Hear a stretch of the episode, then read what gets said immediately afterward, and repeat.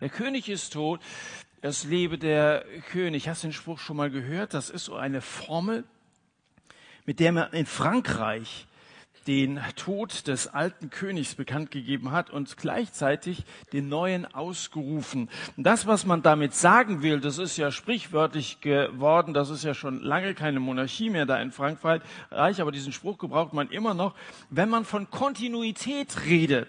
Also man möchte etwas über die Beständigkeit der französischen Monarchie sagen. Mit dem Tod des Königs ging die Krone direkt an seine Nachfolger weiter. Das heißt, ihr braucht keine Angst zu haben, es ist traurig, dass der König tot ist, aber es geht sofort weiter. Es wird jetzt keine Regierungskrise geben. Beständigkeit. Wünschst du dir Beständigkeit? Beständigkeit, sagst du, schön wär's. Ich habe mal geglaubt, dass es diesen Gott und diesen König gibt und ich habe ihn auch mal dazu aufgefordert, in meinem Leben zu regieren, aber von Beständigkeit ist in meinem Leben nichts zu merken. Du hast dir vielleicht am Ende der letzten Staffel vorgenommen, dein altes Ich, diesen Egoismus endlich zu überwinden. Und hast du vielleicht sogar gemeint, es gab Phasen, wo du dachtest, die, die Ketten der Sünde sind gesprengt und dann gehst du so ein paar Schritte und dann stellst du fest, dass der Satan keineswegs locker lässt dass der, der dich vorher gekettet hat, so als Sklaven gehalten hat, als Sklaven der Sünde, immer noch, obwohl dass du entschlossen hast, Christ zu werden, an dir dran ist. Wie kommt es eigentlich, dass wir immer sagen, Jesus hat den Teufel besiegt und wir werden trotzdem von ihm getrieben? Wie kommt es eigentlich, dass wir sagen, Jesus ist der König, aber in der Bibel steht, dass der Teufel der Fürst dieser Welt ist? Warum hat er immer noch was zu sagen? Das ist ja immerhin 2000 Jahre her. Jesus hat am Kreuz ein Ausrufezeichen gesetzt, hat gesagt, hier mit meinem Tod nehme ich die Strafe der Sünde auf mich und ich mache die Tür auf zum Himmel. Menschen können gerettet werden, Menschen können neu werden.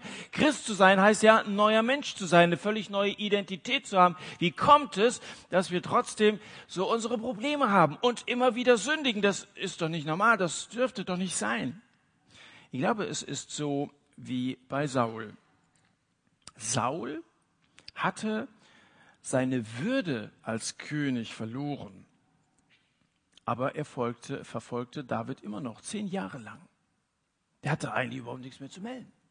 Gott hat gesagt, ich bereue, dass ich ihn zum König gemacht hat. Also mit einem tiefen inneren Schmerz hat Gott die Entscheidung getroffen, es muss ein anderer Mann an diese Stelle gesetzt werden. Und so ist das. Er, er ist abgesetzt offiziell und trotzdem verfolgt er David noch. Und so verfolgt Satan uns, obwohl er von einem größeren längst gestürzt wurde. Ja, dieses Ausrufezeichen gilt und das ist auch nicht jetzt irgendwie ersetzt worden durch ein anderes Satzzeichen oder so Fragezeichen oder was, sondern Jesus ist der Sieger. Und ich sage, als Jesus starb, hatte den Teufel besiegt. Denk mal an ein Gewitter. Es blitzt, also nicht, wenn du mit dem Auto zu schnell fährst, sondern so in der Natur, bis im Wald und du, was war das? Und dann dauert es eine Zeit lang und dann auf einmal donnert es. Obwohl in Wirklichkeit beides genau zur gleichen Zeit stattgefunden hat. Nur, wir nehmen erst den Blitz wahr, es vergeht eine Zeit und dann das Groll. Beides gehört zusammen. Und trotzdem nehmen wir es nacheinander wahr. Aus der Perspektive Gottes sind Sieg und Gericht über den Teufel beides am Kreuz vollendet. Das ist eine Sache. Wir haben den Blitz gesehen und wir warten auf das Krachen seines Absturzes. Die Zeit, in der wir uns hier bewegen, ist die Zeit, wo Menschen umkehren können dass sie Menschen verabschieden können aus dieser Gewalt der Finsternis, aus den Fängen Satans und sagen, ich gehöre jetzt einem neuen Herrn. Gut, dass Thomas Herr zu Jesus sagt. Ich will jetzt ihm gehorsam sein, ich will ihm folgen. Hast du dieses Licht gesehen? Hast du Jesus als das Licht erkannt, der dieses Licht, das vom Vater ausgeht, in diese Welt gebracht hat. Jesus gekommen, um den Vater zu offenbaren, diesen Vater des Lichts. Als Jesus ankam, sagte er, ich bin das Licht der Welt. Als es zu Weihnachten eigentlich stockdunkel war, wurde es hell und die Hirten wussten gar nicht warum. Er hat das Licht in diese Welt gebracht. Glaubst du an dieses Licht? Hast du es erfasst? Erwärmt dich dieses Licht, erfreut dich dieses Licht, sollst dich darauf vorbereiten, es kommt jetzt langsam die dunkle Jahreszeit.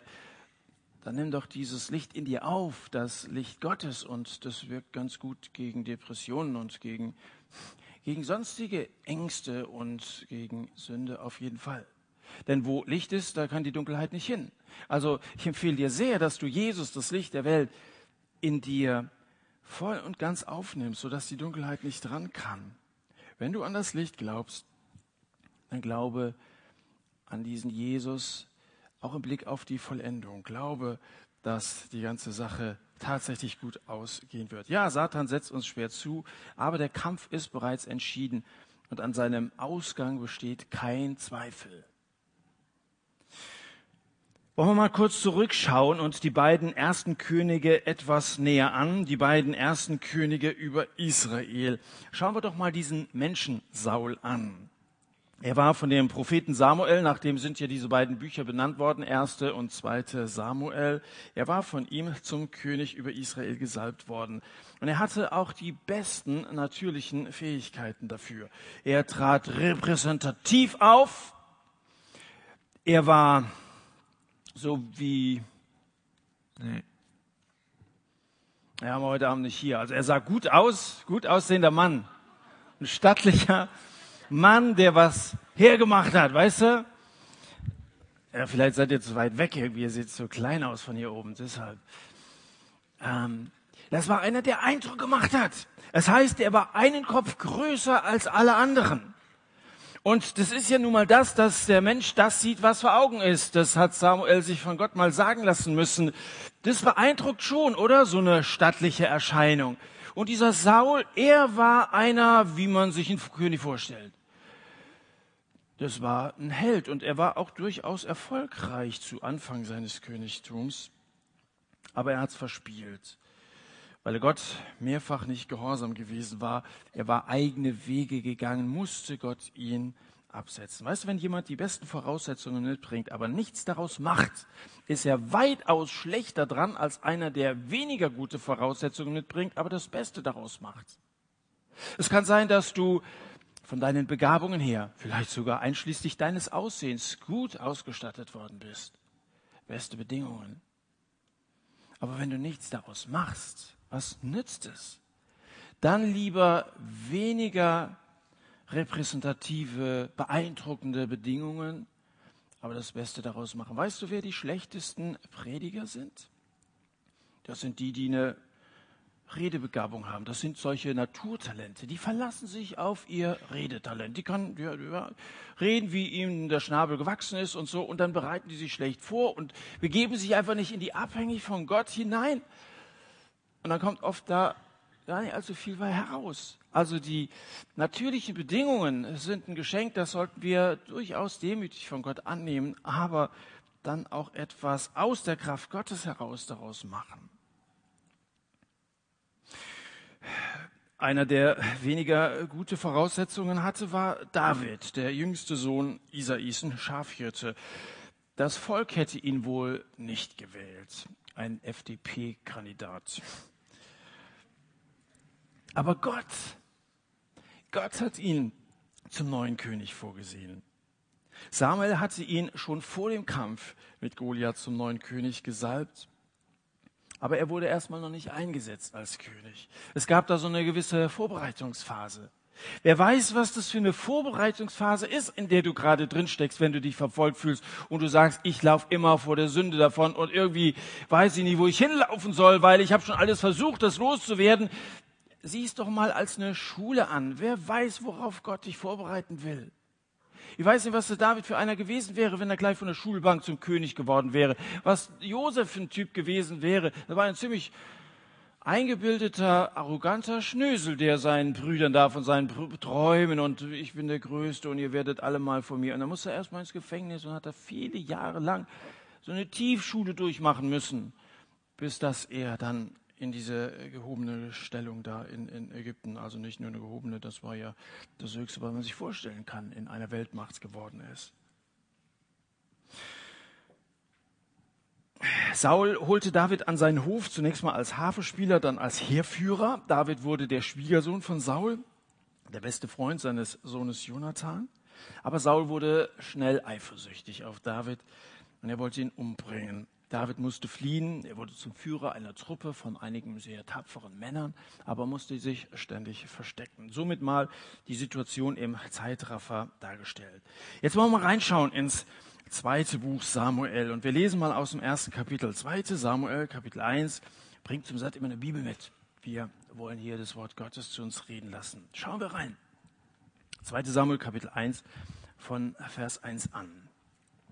Und es geschah nach dem Tode Sauls, von dem David erstmal noch gar nichts weiß. Es geschah nach dem Tode Sauls, als David von der Schlacht gegen die Amalekiter zurückgekommen war, da blieb David zwei Tage in Ziklag. Und es geschah am dritten Tag. Siehe, da kam ein Mann aus dem Heerlager von Saul her. Seine Kleider waren zerrissen und Erde auf seinem Kopf. Und als er zu David kam, fiel er zur Erde und huldigte ihm. Und David sagte zu ihm, woher kommst du? Er sagte zu ihm, aus dem Heerlager Israels bin ich entkommen. Und David sagte zu ihm, berichte mir doch, wie steht die Sache? Und er sagte, das Volk ist aus dem Kampf geflohen, auch sind viele vom Volk gefallen und umgekommen und auch Saul und sein Sohn Jonathan sind tot. Da sagte David zu dem jungen Mann, der berichtete, wie hast du erfahren, dass Saul und sein Sohn Jonathan tot sind? Der junge Mann, der ihm berichtete, sagte, ich geriet zufällig auf das Gebirge Gilboa und siehe, Saul lehnte sich auf seinen Speer und siehe, die Wagen und die Reiter holten ihn ein. Da wandte er sich um, er sah mich und rief mich und sagte, ich sagte, hier bin ich. Und er sagte zu mir, wer bist du? Und ich sagte, ich bin ein Amalekiter. Da sagte er zu mir, tritt doch her und gib mir den Todesstoß, denn ein Schwächeanfall hat mich ergriffen. Doch mein Leben ist noch nicht ganz draußen, also ist noch in mir. Da trat ich zu ihm hin und ich gab ihm den Todesstoß, denn ich erkannte, dass er nach seinem Fall nicht am Leben bleiben würde. Und ich nahm das Diadem, das er auf seinem Kopf getragen hatte, und die Spange an seinem Arm, und ich brachte sie hierher zu meinem Herrn.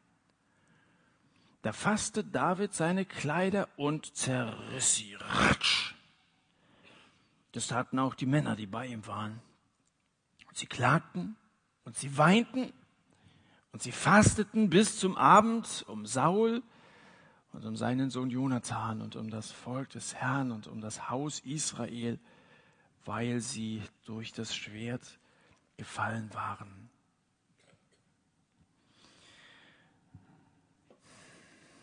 So wirkliche Kontinuität finden wir im zweiten Buch Samuel auch nicht. Und auch nicht im zweiten König über Israel, dem David. David war ein Mann mit Stärken und er war ein Mann mit Schwächen.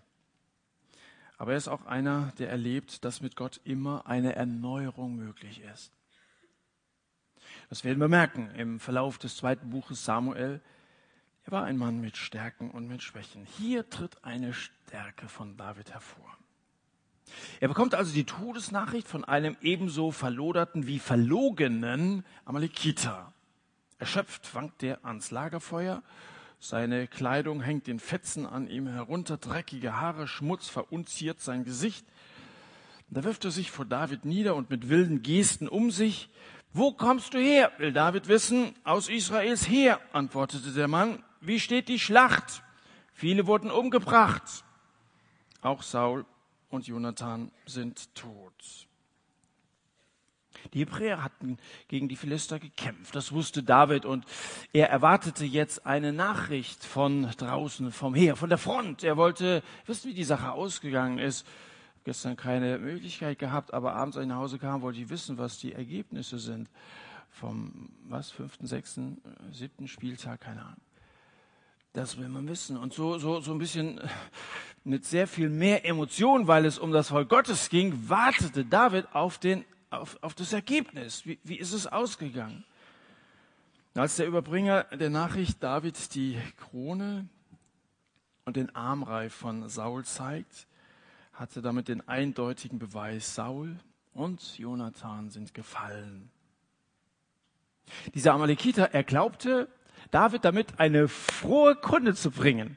Ich glaube, dass er sein Grinsen ein bisschen unterdrücken musste, als er das David sagt, weil er wusste doch, wenn ich dem David sage, dass sein Verfolger, der zehn Jahre immer hinter ihm her gewesen ist, der verhindert hatte, dass David endlich sein Königtum antreten kann, wenn der tot ist, dann werde ich wahrscheinlich befördert werden, da werde ich wahrscheinlich so einen, so einen, so einen guten Regierungssitz kriegen oder zumindest die Krone behalten und diesen Armreif und so. Nicht mal sein Leben durfte er behalten. Er hat gedacht, Mensch, der wird sich freuen. Dachte, dass jeder in Ziklag sich freuen würde. Das, was er hier sehr ausgeschmückt erzählt, ist gelogen. Denn ursprünglich sind 1. und 2. Samuel mal ein Buch gewesen. Wenn du Kapitel 31 des letzten Buches, also 1. Samuel liest, dann steht eindeutig, dass Saul sich selber das Leben genommen hat dass da kein Amalekiter vorbeigekommen ist, dass niemand ihm den Todesstoß gegeben hat. Saul hat Selbstmord begangen. Und dann liest du das so in einem weg und du merkst, hey, da stimmt was nicht. Der Mann lügt.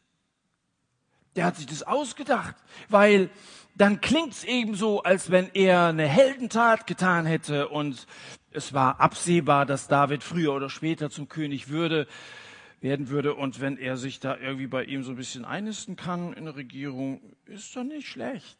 Mit so einer Geschichte kann man weit kommen. Schade, dass in der Politik so viel gelogen wird. Mit seiner ausführlichen Darstellung und wenn du eine Lüge gut verkaufen willst, musst du ein bisschen ausschmücken und das macht er ja sehr ausführlich, wie er das alles hier schildert. Mit dieser ausführlichen Darstellung hat er Liebe zum Detail bewiesen, aber die Liebe Davids zum Despoten, die hat er unterschätzt. Der Amalekiter meint, David würde jetzt die Hände in die Höhe reißen. Stattdessen reißt er sich seine Klamotten kaputt. Du kannst dir vorstellen, wie der Bote erschrocken gewesen sein muss, als David und seine Männer auf einmal anfangen, über Saul zu weinen? Dass die Reaktion die genau gegenteilige war von der, die dieser Bote da erwartet hatte? Er hatte gemeint, Kron und Aref behalten zu dürfen, nicht mal sein Leben. Dieser Amalekiter wurde belohnt, ja, mit dem Tod. Mit dem Tod wurde er belohnt, wenn du den weiteren Bericht liest. David ist also nicht froh über den Tod seines Vorgängers. Ja, Saul hatte David gejagt. Ja, und er hatte David schwer gezeichnet. Aber er war immer noch Gottes Gesalbter gewesen. Den hatte Gott sich einmal ausgesucht und mit dem hatte Gott angefangen, Geschichte zu machen. Mit ihm ist die Monarchie in Israel begründet worden. Das ist ein Mann Gottes gewesen.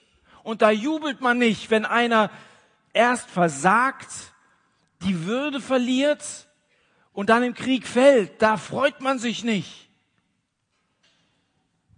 Und David war tief erschüttert. Weißt, die ganze Geschichte ist ja kein Märchen wo der böse König stirbt und der Prinz, der dann aus dem Königreich vorher verbannt worden war, zurückkehrt und endlich sein Erbe antreten kann. Alles wird gut. Wenn sie nicht gestorben sind, dann leben sie noch heute. Nein, das ist ein trauriger Tag in der Geschichte Israels. Und so erstaunt wie dieser Amalekiter, bevor er dann da umgelegt wurde, sind wir auch. Welche Ehre erweist David seinem Erzfeind, so als wenn er einer seiner besten Freunde gewesen wäre. Liebst du? Oh ja, ich liebe meine Freundin, sagst du. Okay. Liebst du deine Nächsten? Oh, unsere Nachbarn, ja, die einen, die sind ganz nett, die anderen, na ja, man muss also, aber wir kommen ganz gut zusammen. Ja, ich liebe sie. Liebst du deine Feinde? Wie bitte? Darf ich euch mal bitten, die Augen zu schließen? Alle machen mal die Augen zu. Ich bleibe auch hier, keine Angst, ich laufe die weg, das passiert auch nichts, ich werde nicht mit Wasser spritzen oder so. Ihr macht die Augen zu und ihr denkt jetzt mal an irgendjemanden, der euch das Leben zur Hölle gemacht hat in der letzten, den Sommermonaten oder einer, der, der irgendwie hinter euch her ist, jemanden, wo ihr schon annähernd sagen würdet, dass eure Gefühle für ihn in Hass übergegangen sind. Also einen, den ihr überhaupt nicht leiden könnt. Vielleicht ist es ein Lehrer, ich weiß es nicht. Vielleicht ist das ein, ein anderer aus seiner Schulklasse. einer, der dich aufgrund deines Glaubens fertig macht. Kann sein. Denk doch mal an jemanden, den du nicht leiden kannst. Steigt jetzt so ein leichter Rauch hier in den Reihen auf. In manchen kocht es gerade. Genauso habe ich mir vorgestellt. So. Wenn du diese Person jetzt vor Augen hast, dann höre bitte mal auf das, was Jesus sagt in Lukas Kapitel 6. Aber auch euch, die ihr hört, sage ich, liebt eure Feinde. Tut wohl denen, die euch hassen. Segnet, die euch fluchen. Und betet für die, die euch beleidigen. Und dem, der dich auf die Backe schlägt, dem biete auch die andere dar. Das ist die Botschaft Gottes im Blick auf den, den du nicht leiden kannst. Welche Ehre hat David Saul erwiesen? Könnt ihr Augen wieder aufmachen. Rauch ist ein bisschen verflogen nach diesem Vers. Wie kann man Gutes denken? Wie kann man Gutes reden über eine Person? Wie kann man jemandem Gutes tun, der einen mit einem erhobenen Stinkefinger begrüßt? Wie kann man um jemanden trauern, David, der einem die fest an den Hals wünscht? Wie kann man einem die andere Backe hinhalten, wie die Deckung runternehmen, gegenüber einem, der einem die Fresse polieren will? Jesus ist ein bisschen unrealistisch. Also zumindest verteidigen wir die mich doch noch dürfen. Die andere Backe hinhalten. Vergangenen Dienstag ist bei uns in der Gemeinde eine E-Mail vorgelesen worden aus Indonesien. Missionar, den wir ganz gut kennen. Der hat uns geschrieben, dass am vergangenen Sonntag, heute vor einer Woche, in Solo, einer Stadt in Zentraljava, ein Selbstmordattentat in einer christlichen Kirche verübt worden war. Ein islamischer Fundamentalist ist mit so einer Ladung Dynamit in den Gottesdienst gekommen, hat sich selber ein Gemeindemitglied mit in den Tod gerissen, 20 andere wurden schwer verletzt. Dann hat er geschrieben, dass auf der Internetseite eines Literaturdienstes, den sie da betreiben, viele Muslime sagen, richtig so, und wenn alle Moslems so mutig wären und die Christen ausgelöscht würden, sähe die Welt besser aus. Und sagt, dass leider auch Christen, sogenannte Christen, die ihren Glauben politisch verstehen, einen solchen Vorfall nehmen, darin bestärkt werden und meinen, moderne Kreuzritter werden zu müssen, die mit Waffengewalt diesem Vorhaben entgegen, etwas entgegenhalten und dann auch noch andere sogenannte Namenschristen damit reinziehen wenn man sowas hört, ja, dass Christen, die hoffentlich von Jesus geprägt sind und die die Nächsten tatsächlich lieben und auch was für die anderen tun, aufgrund ihres Glaubens von einer anderen Religionsgemeinschaft angegriffen werden und dann auf diese brutale Art und Weise, da kommt schon so etwas wie Groll in einem auf. Ich kann solche Gefühle nachvollziehen. Wenn Leute sagen, da müssen wir zurückschlagen. Also es ist ja doch ganz menschlich, dass man sich nicht alles gefallen lässt. Hast du nicht schon in der Schule gelernt, dass du dich ein bisschen zu wehren? Du, du willst doch nicht von Anfang an in der Klasse schon ab dem ersten Schuljahr der sein, der immer nur abkriegt, die Tresche. Einer ist ja der schwächste, letzte Glied in der, in der, in der Kette. Also muss man sich doch, man muss sich doch wehren. Aber Jesus sagt genau das Gegenteil. Tut es bitte nicht. Das, was hier in Gang gesetzt wird, ist eine Eskalation. Hass auf Menschen ist wie ein Sturm. Und dann ist es mit der Beständigkeit vorbei. Wenn du hast, dann brauchst du nicht, dich nicht zu wundern, wenn es keine Beständigkeit gibt, sondern dass die Wellen riesig schlagen, ausschlagen in deinem geistlichen Leben auch. Die Folge ist Constant Whitewater, ständiges Wildwasser in deinem geistlichen Leben. Weißt du, was Kriminologen sagen? Sie sagen, dass Gewalt überwunden werden kann mit einer Überraschung. Also Kriminologen haben großes Interesse daran, dass gerade an so einem Bahnhof, wo so eine Schlägerei schnell mal stattfindet, deeskaliert wird. Und sie sagen, überrascht die Leute. Gewalttäter sind auf die Berechenbarkeit ihrer Opfer angewiesen. Wenn die Opfer dagegen irgendetwas Unerwartetes tun, kommt der ganze Plan durcheinander. Jesus hat in Konfliktsituationen oft ganz seltsame Sachen gemacht. Zum Beispiel in der Situation, als die Männer die Ehebrecherin töten wollten. Da bückt er sich und schreibt irgendwas auf die Erde. Man weiß nicht genau, was das war, aber die Leute sind so perplex, dass sie die Steine, die sie gerade noch gegen die Frau fallen lassen. Blub, blub, blub, blub. Und dann gehen sie einer nach dem anderen. Die ganze Situation überhaupt nicht zu verstehen, aber Jesus hat sie überrascht. Oder als die Soldaten ihn, Jesus, festnehmen wollten und Petrus sein Schwert zückt. Zack, ich kann mir vorstellen, wie der am Helm vorbei, die Funken, das Ohr fliegt und Blut hinterher. Jesus weist ihn zurecht. Hey, steck das Schwert weg, sagt Jesus. Dann nimmt er das Ohr und setzt es diesem Typen wieder an. Blopp. Alles wieder heil. Ich glaube, es war auch kein Blut mehr zurückgeblieben. Das muss die Anwesenden schon ziemlich, ziemlich überrascht haben, oder? Das ist ein bisschen seltsam, dass einer, dass einer sich auf einmal auf die Seite der Feinde, der Gegner stellt. Wie verhaftet man einen Kerl, der gerade seinem Kumpel das Ohr wieder angesetzt hat? Das, das geht irgendwie eigentlich gar nicht. Weißt du, Feindesliebe entwaffnet. Sie überrascht Leute, die eigentlich gerne hassen würden. Viele Leute um uns her würden gerne Streit anzetteln. Aber es macht keinen Spaß, wenn du nicht mitmachst. Ich weiß noch, wie das war beim Christabel 2008.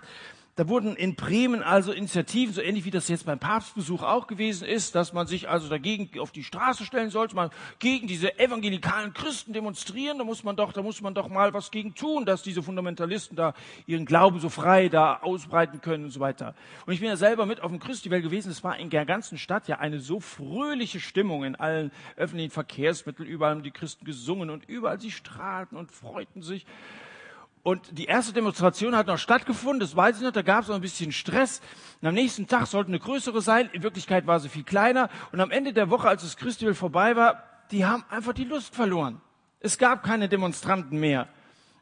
Freundlichen Christen eins auf die Fresse zu hauen, das bringt's irgendwie nicht. Also, eigentlich wollten sie ein bisschen provozieren.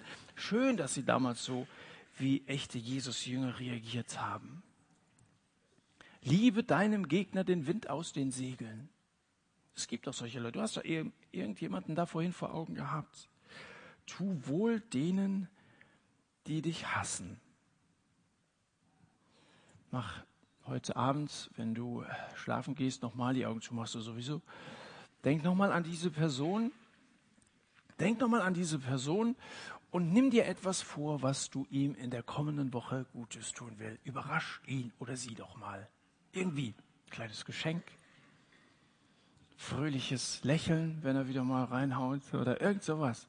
Also da, da, da will ich dir keine Vorschläge machen, das ist ja eine individuelle Sache. Du kennst diese Person viel besser, worüber er oder sie sich freuen würde.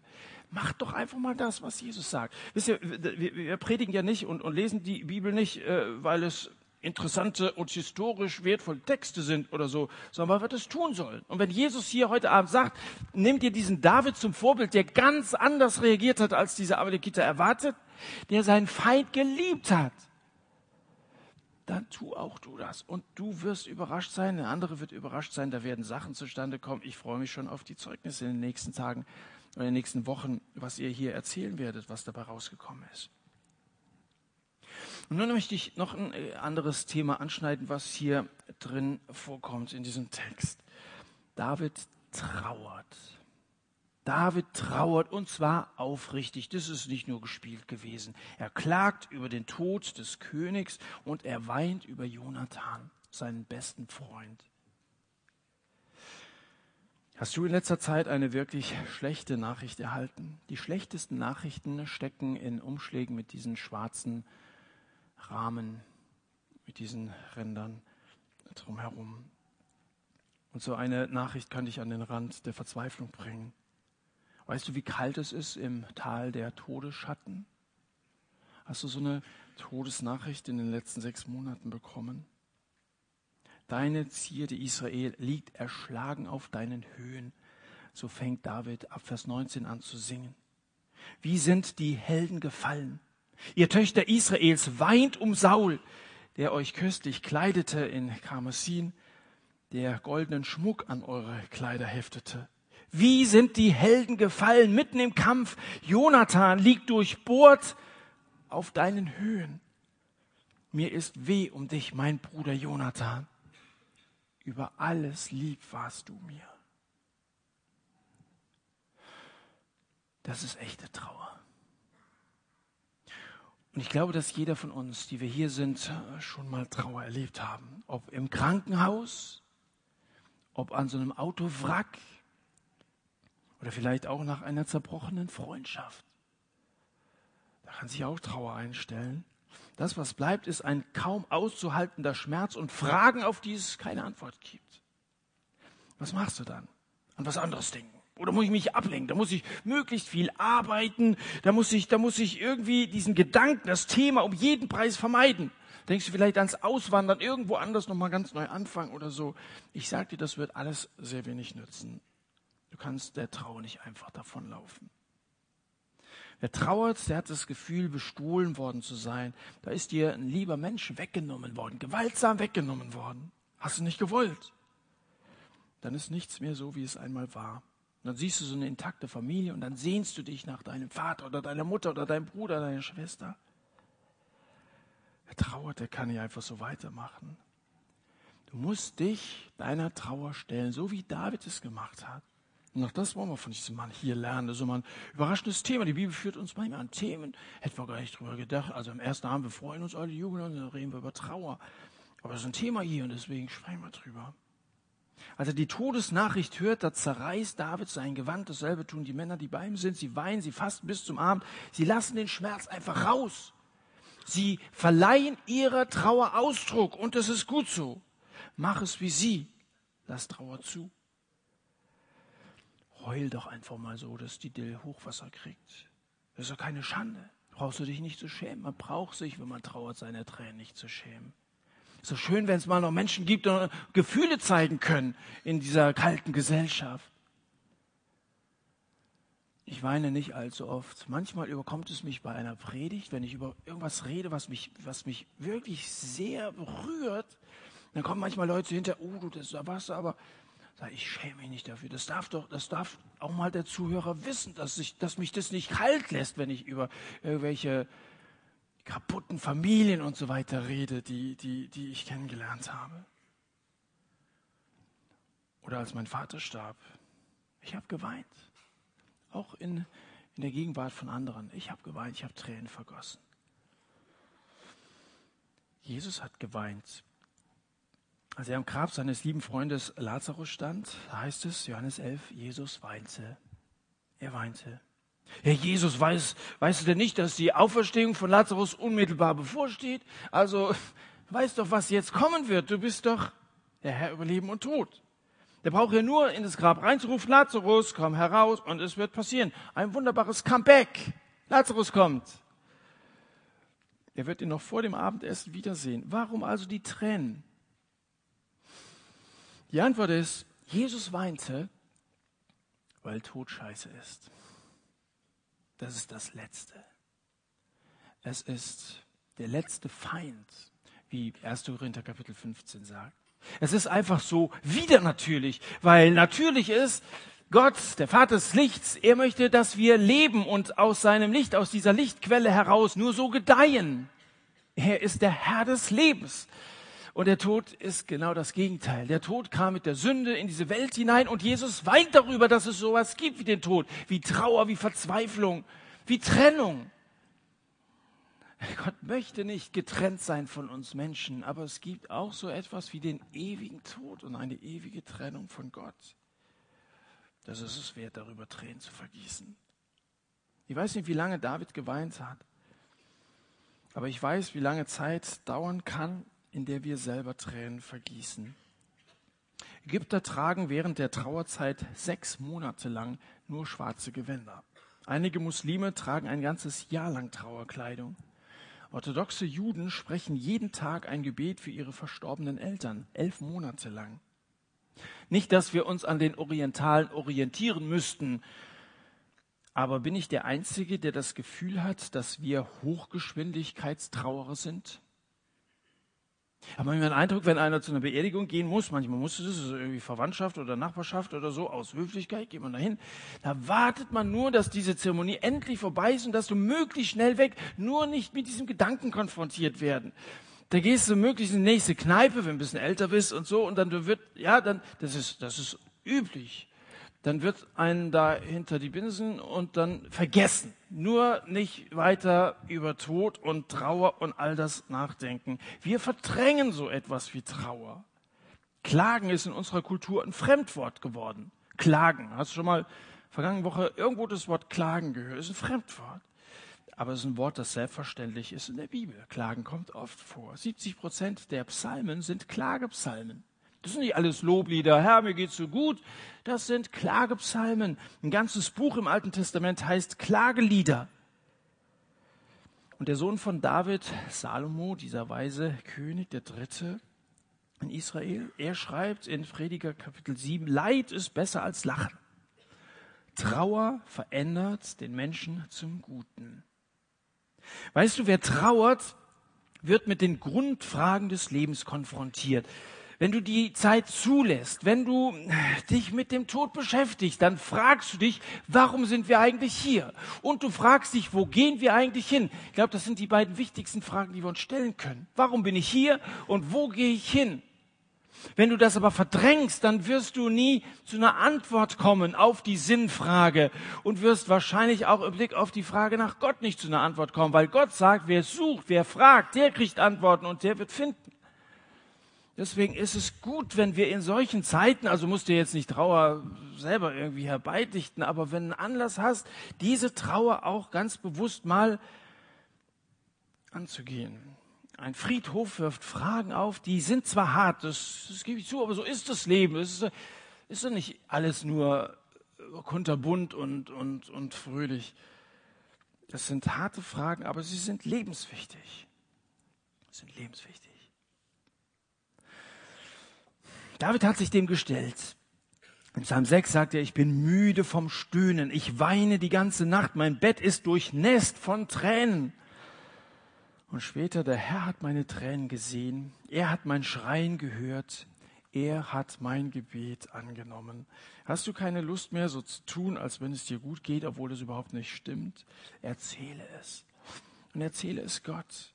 David hat es getan. Er hat seinen Schmerz Ausdruck verliehen und er fand Heilung. Leidet jemand unter euch?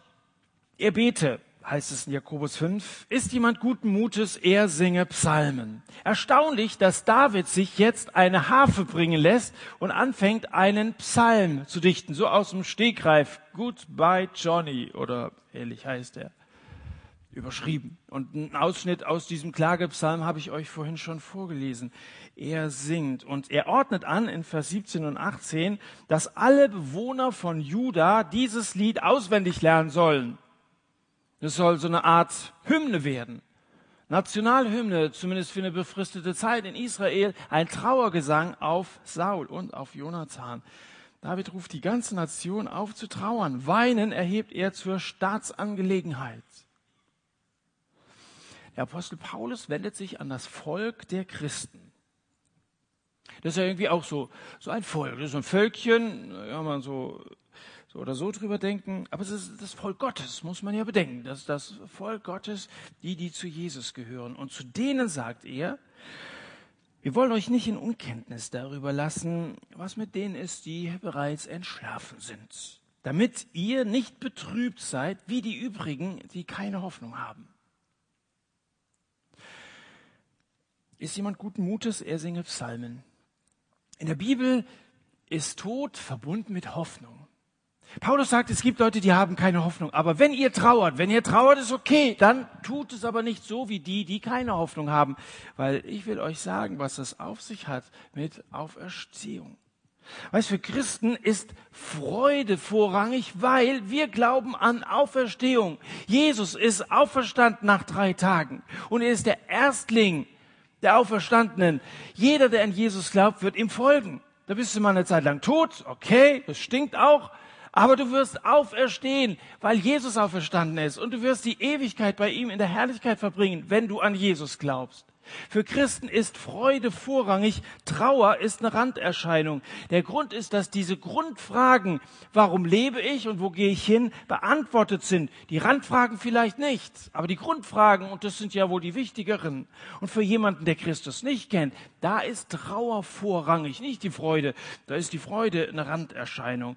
Der Grund ist, dass weder die Randfragen noch die Grundfragen beantwortet werden konnten.